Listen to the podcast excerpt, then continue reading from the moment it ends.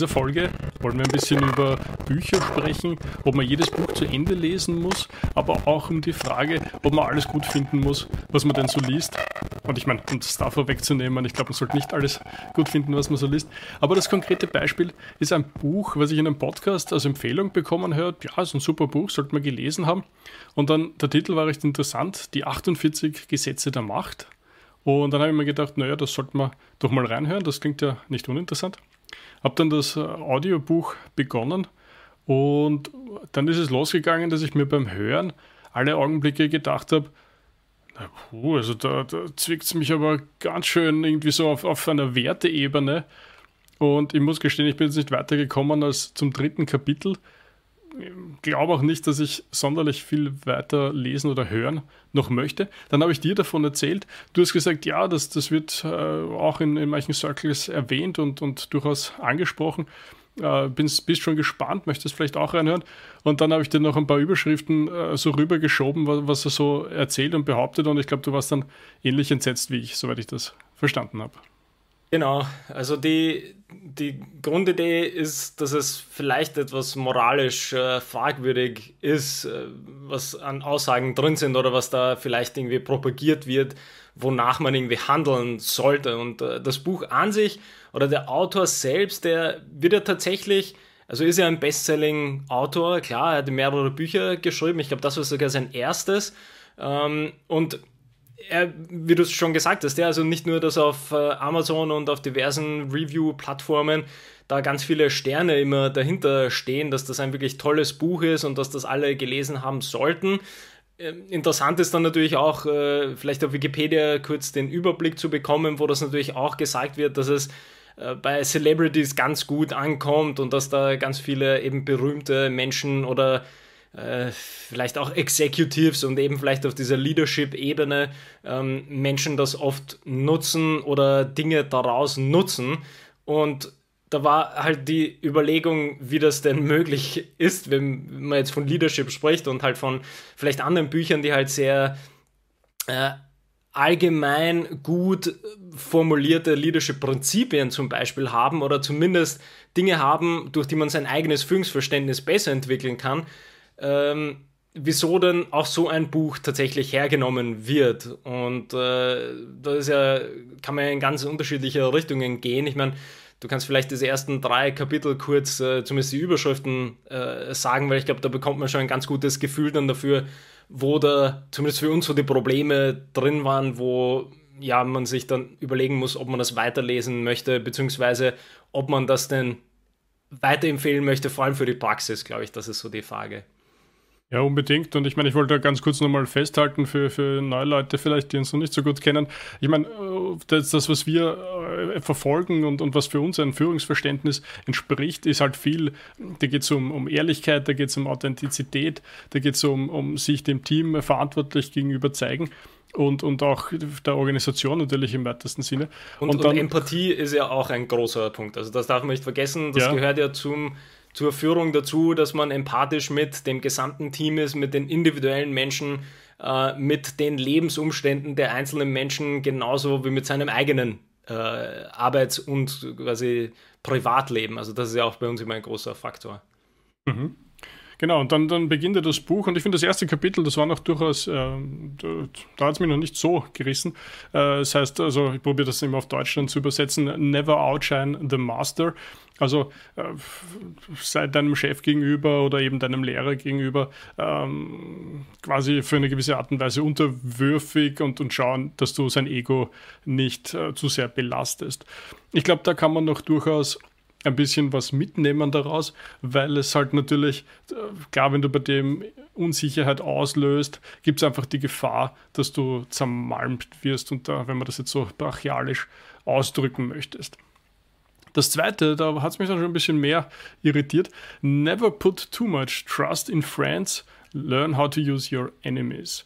Also auf gut Deutsch, er sagt, du sollst deinen Freunden nicht zu sehr vertrauen. Und da ging es dann schon ein bisschen los. Er hat dann immer so nette Anekdoten aus der Historie, wo irgendein König, irgendwer, seinem Freund, irgendwer, der ihm das Leben gerettet hat oder umgekehrt, ähm, zu sehr vertraut hat, der dann irgendwie der Chef der Armee wurde und ihn dann am Ende des Tages in den Kerker geworfen hat und selber quasi König wurde. Und aus dieser schönen Anekdote heraus leitet er dann ab, dass man all seinen Freunden, vielleicht übertreibe ich jetzt ein bisschen, aber sinngemäß nicht vertrauen soll, weil sie könnten sich ja umdrehen und einen selber ähm, quasi niederstechen. Ne? Ja. Ja, da, da, da, da war schon, wo ich mal angefangen habe zum Okay. Ja. Drittes Law war dann uh, Conceal Your Intentions. Also streue quasi überall Nebelgranaten, damit keiner weiß, was du eigentlich vorhast. Finde ich auch als Führungsstil sehr interessante Idee. Ich meine, die Frage ist, ob das immer nach außen geht oder zum eigenen Team, aber weiß man nicht, ne? wenn die eigenen Leute man denen auch nicht vertrauen kann, dann müsste man ja eigentlich auch gegen die Nebelgranaten werfen. Und ja, also da allein bei diesen drei hat es mich schon massiv aufgestellt und, und ich meine, ich möchte auch ein bisschen ein allgemeines Thema einbringen. Es gibt äh, immer wieder die Diskussion, soll man Bücher zu Ende lesen oder nicht? Also hat man sozusagen eine geradezu moralische Verpflichtung, ein Buch zu Ende zu lesen. Und da gibt es sehr viele und ich bin eigentlich auch mittlerweile dieser Meinung, die sagen, nein, überhaupt nicht. Also wenn du der Meinung bist, das zahlt sich nicht aus oder da sind Gedanken drinnen, die dich total triggern. Und ich meine, auch dann natürlich sollte man darüber nachdenken, warum triggert einem das und so. Das, das sehe ich alles ein. Aber, aber gerade wenn es so, also da geht es wirklich derb moralisch gegen so viele Ideen, die ich vertrete, dass ich einfach dann irgendwann zum, zur Frage komme, möchte ich mir das eigentlich antun oder warum sollte ich mir das antun?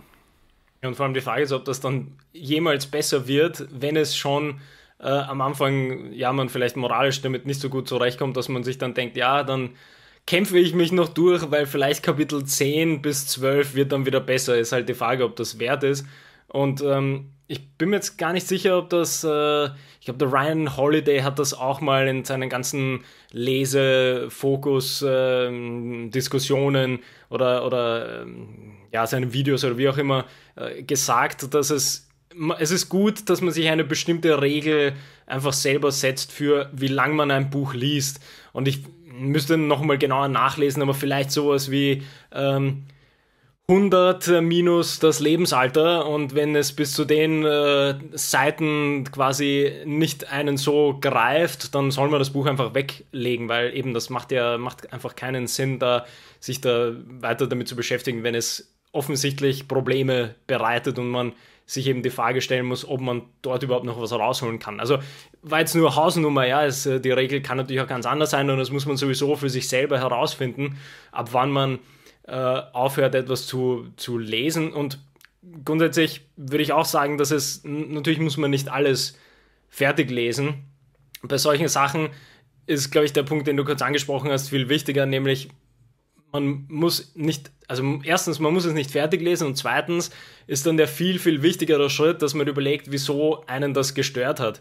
Also da ist er dann, da holt man viel mehr raus für die eigene Entwicklung, als das, dass man sich durch so ein schwieriges Buch weiterkämpft, wo vielleicht noch irgendwelche Gems drin sind, äh, aus denen man doch was lernen kann. Also da kann man definitiv viel mehr rausholen, wenn man nach diesen drei Kapiteln tatsächlich stoppt oder halt zurückgeht und sich überlegt, wieso stören mich denn welche Punkte genau bei diesen drei Kapiteln. Und dann kann ich mich auf das nächste Buch konzentrieren und muss nicht da nochmal weiter Zeit reinstecken. Ja, ich finde, du hast das gut ausgeführt, weil ich spüre auch oft die, dieses Verlangen, äh, ein Buch fertig zu lesen. Und ich meine, ich lese es meistens fertig, weil ich halt oft finde, ja, es, es, kommt eben genau das, was du mit Jam bezeichnet hast, also noch, noch, ein, noch ein Happen an, an Wissen sozusagen, äh, kommt oft raus, noch wenn man einfach hinten nach noch irgendwo und, und manchmal plätschert es dahin und dann auf einmal kommen drei Seiten, die total bereichernd sind oder so. Also da, da merke ich oft, wie es mich selber hin und her reißt. Aber ich glaube, in diesem Fall äh, würde ich das stark abbrechen. Ich habe mir gedacht, schauen wir einfach noch ein paar andere Überschriften an, mhm. die das so sind. Und du hast dann ein paar schöne Anekdoten, äh, die teilweise von Wikipedia sind, aber auch andere Kritiken, wo schön gezeigt wird, dass wir nicht die einzigen sind, die, die nicht 4,6 Sterne vergeben würden. Ähm, Gibt es ein paar, die, die noch halbwegs sinnvoll sind. Ähm, das finde ich ganz okay. Und dann äh, da finde ich ein ganz besonders schönes.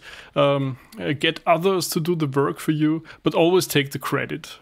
Also lass andere für dich arbeiten, aber schau, dass du selber dafür den, äh, den, den Bonus sozusagen bekommst. Das äh, hilft sicher immer gut bei den Leuten. Und es gibt auch ein paar äh, Kapitel, die mich schon durchaus noch neugierig machen würden. Vielleicht schaue ich da nochmal gut rein.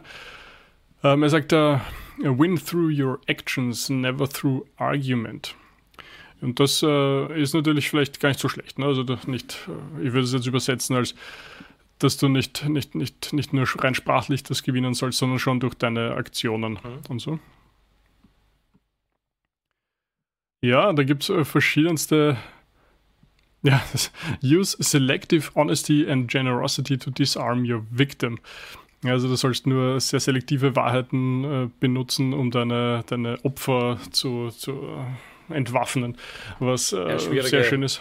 Schwierige Begriffe in sämtlichen Überschriften, die es da so gibt. Ich meine, das kann ich vielleicht gleich nutzen, so die, die, die Kritiken an sich, die vielleicht auch den, die Richtung dieses Buches dann relativ deutlich machen, sind, sind teilweise die Kommentare, dass es halt vor allem natürlich bei irgendwie Hollywood-Stars und bei Gefängnisinsassen irgendwie beliebt ist, das Buch. Oder dass es halt teilweise, ähm, wie du es schon jetzt in, einen, in diesem einen Beispiel gesagt hast, teilweise ist halt sehr selektiv mit einzelnen historischen Geschehnissen umgegangen worden, aus denen halt natürlich ein größeres Narrativ dann gebaut wurde und auf dem seine Argumente basieren. Also da gibt es nicht irgendwie viele Argumente, die jetzt auf äh, tatsächlicher Soziologie oder psychologischer Forschung beruhen, sondern das sind halt dann irgendwie so aus der Geschichte heraus entstandene ähm, ja, Argumente sozusagen. Und äh, da waren ja teilweise auch sehr viele äh, Kritiken, wie wir kurz äh, reingeschaut haben auf Amazon natürlich, wo es ganz, ganz viele Sterne hat, wo sehr interessante Sachen natürlich drin stehen, die wie das jetzt bei den Überschriften so ein bisschen rübergekommen ist. Also das ist halt für Menschen geeignet, die vielleicht sowieso schon eher in einer etwas paranoiden Welt leben. Also das, das ist aus den Überschriften perfekt rausgekommen, nämlich vertraue bloß niemanden, nicht mal deine Freunde sind wichtig genug, um ihnen zu vertrauen. Du musst andere immer als Opfer sehen. Es geht immer nur um das Ausspielen der Leverage von deiner Position äh, gegenüber Menschen, die in einer schlechteren Position sind und äh, darauf quasi dann deine ganze Arbeit oder deinen, dein Weltbild aufzubauen. Und das finde ich halt gerade in so Führungspositionen, wie du es am Anfang auch gesagt hast, finde ich halt durchaus äh, sehr problematisch und sehr schwierig, so ein Führungsverständnis zu entwickeln, weil es nämlich, wie wir es immer sagen, es geht um genau das, das 180 äh, Grad, das Umgekehrte von dem, nämlich man muss Menschen Vertrauen geben. Menschen müssen in einen Vertrauen bekommen als Führungskraft. Also das Team muss der Führungskraft vertrauen können. Es muss so eine Transparenz und Offenheit in der Kommunikation da sein, dass ich auch mit Problemen äh, jemandem helfen kann aus meinem Team. Und als Führungskraft stehe ich immer hinten und pushe mein Team. Und äh, wie du es auch immer gerne sagst, ja, man muss Hindernisse aus dem Weg räumen als Führungskraft. Und selbst den, die, den Credit, wo ich noch sage, das ist der einzige schwierige Punkt, den man wahrscheinlich als Führungskraft diskutieren muss oder, oder verstehen muss, wie man mit Credit umgeht. Weil man gleichzeitig durch diese Führungsposition natürlich die volle Verantwortung für Fehler übernimmt, muss, muss man. Und dann ist natürlich die Frage, wie geht man halt mit Erfolg um? Und das ist der einzige, finde ich, eine Stellschraube, wo man vermutlich noch diskutieren kann, eventuell das Buch sogar hernehmen kann. Ich weiß nicht, was dann in dem Kapitel genau drin steht aber der Rest sind halt tatsächlich Umgänge, die einen, und da gab es ein paar sehr nett äh, geschriebene Rezensionen auch dazu, dass das halt letztendlich zu einem ja, zu einem, zu einer Backstabbing, äh, also einer, einer hinterrücks funktionierenden Gesellschaft oder, oder, oder Team führt, wenn du diese, diese Gesetze tatsächlich so umsetzt, äh, dann führt das halt zu einer, ja, ich will nicht sagen Anarchie, aber halt zu einem sehr unschönen Ende gesellschaftlich oder halt als zwischenmenschlich.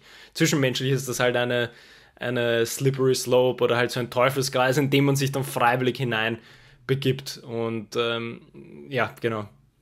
Ja, voll. Also, weil, wo, wo soll das hinführen? Das ist ja ein bisschen die Frage. Und ich habe auch da noch einen Gedanken dazu gehabt, ob es vielleicht, so wie du es gerade beschrieben hast, dieses, dieses ähm, in die Irre leiten und dieses Nicht-Vertrauen, ob das vielleicht äh, möglich wäre, dass man sagt, in, die, in, den, in den Wettbewerb setzt man diese Regeln sozusagen. Also, du sagst nach außen hin, äh, da, da, da, da wirfst du ein paar Nebelgranaten und äh, das unklar ist, was deine Strategie der Firma ist, etc. Und nach innen hin, äh, bist du dann halt irgendwie das, was wir verkörpern. Und ich glaube, das, das funktioniert aber nicht. Ich kann mir nicht vorstellen, dass das funktioniert, dass du, dass du in deiner Kommunikation so zwiegespalten bist. Und vor allem, wie soll das auch funktionieren? Jetzt machst du, weiß nicht, ein Shareholder-Meeting und da redest du so, so, so, so und dann drehst du dich um zu deinem eigenen Team und bist auf einmal total offen und, und hin und her. Das ist auch schon öfters diskutiert worden im, im Locker-Room-Talk, jetzt beim, wenn wir wieder zum Sport zurückkommen mit der Frage, äh, wie soll man gegenüber den Medien und dem eigenen Team umgehen? Kann man sich quasi in die Medien hinstellen und dieses und jenes behaupten und sich dann umdrehen und im Teammeeting behaupten, alles ist ganz anders?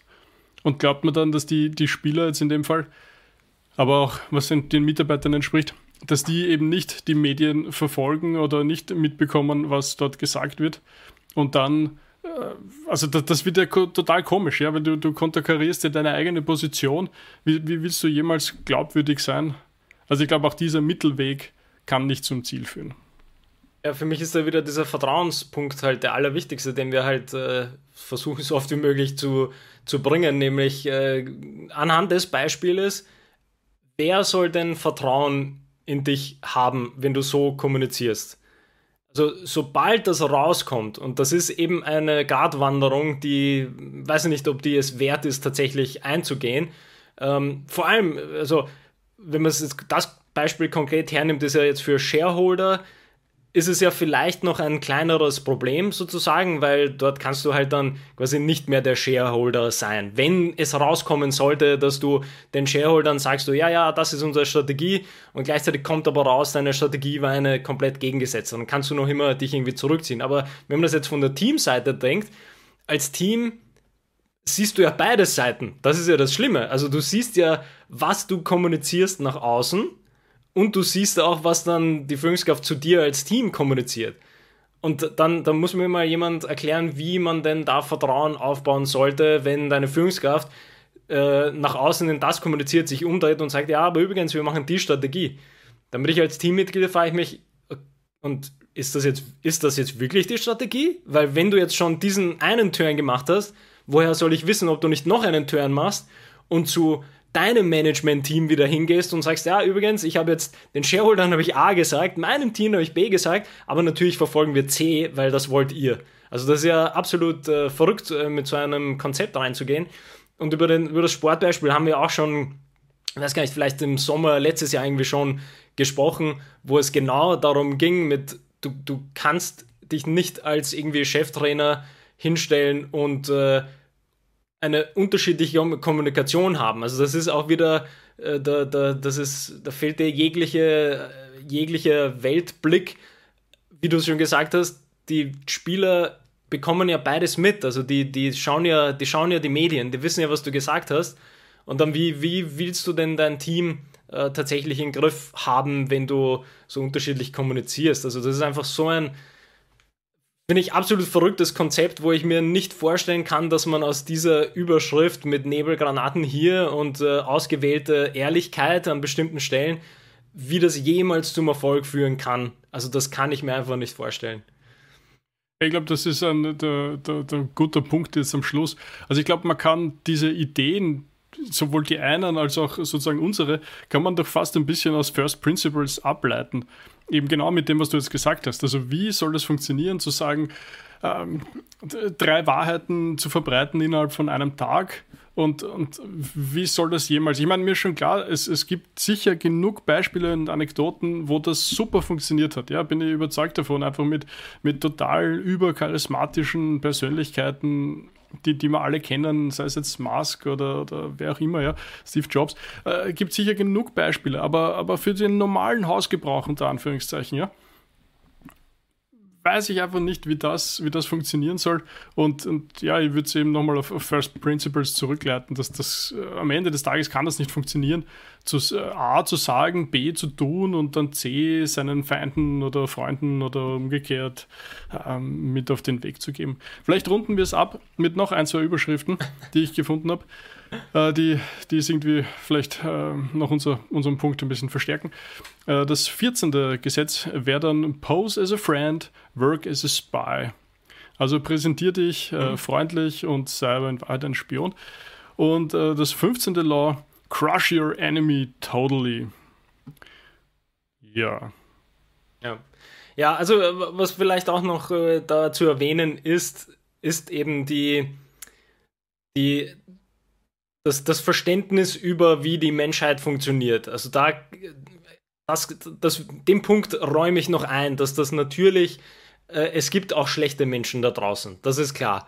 Und das haben natürlich auch einige Rezensionen beschrieben, so, ah, das hat mir die Augen geöffnet, jetzt weiß ich, wie das alles funktioniert. Das ist absolut richtig, ja, das, das, äh, den Punkt gebe ich tatsächlich dem, dem Buch, aber daraus dann nicht eine, soll ich sagen, eine Lektion zu machen und zu sagen, hey, es gibt schlechte Menschen, sei ein guter Mensch und dann darüber ein Buch zu schreiben, äh, das finde ich dann wieder, wieder fragwürdig, weil, also klar, man kann wieder darüber streiten, ob man diese Sachen tatsächlich in die Praxis umsetzen kann. Und äh, wieder der Punkt, dass das halt von Gefängnisinsassen und irgendwelchen Celebrities äh, zumeist äh, populär gemacht wurde, sagt, glaube ich, schon einiges, in welcher menschlichen oder gesellschaftlichen Schicht diese Dinge tatsächlich dann genutzt werden. Aber ich würde dann argumentieren, das ist genau die Schicht, wo man nicht hinwollen würde, sondern man muss quasi dieses Verständnis für bestimmte Probleme haben. Aber worüber wir auch reden, ja, man muss halt eher versuchen, ein guter Mensch zu sein. Also es ist, das ist die Grundlage dann von allem. Und das ist auch ein bisschen so ein Führungsverständnis, dass ich will ja nicht irgendwie äh, mit allen Mitteln gewinnen, sondern hinter allen Gewinnen und jedem Team stehen halt Menschen. Also das ist, bin ich als Mensch äh, Führungskraft und meine Teammitglieder sind auch Menschen.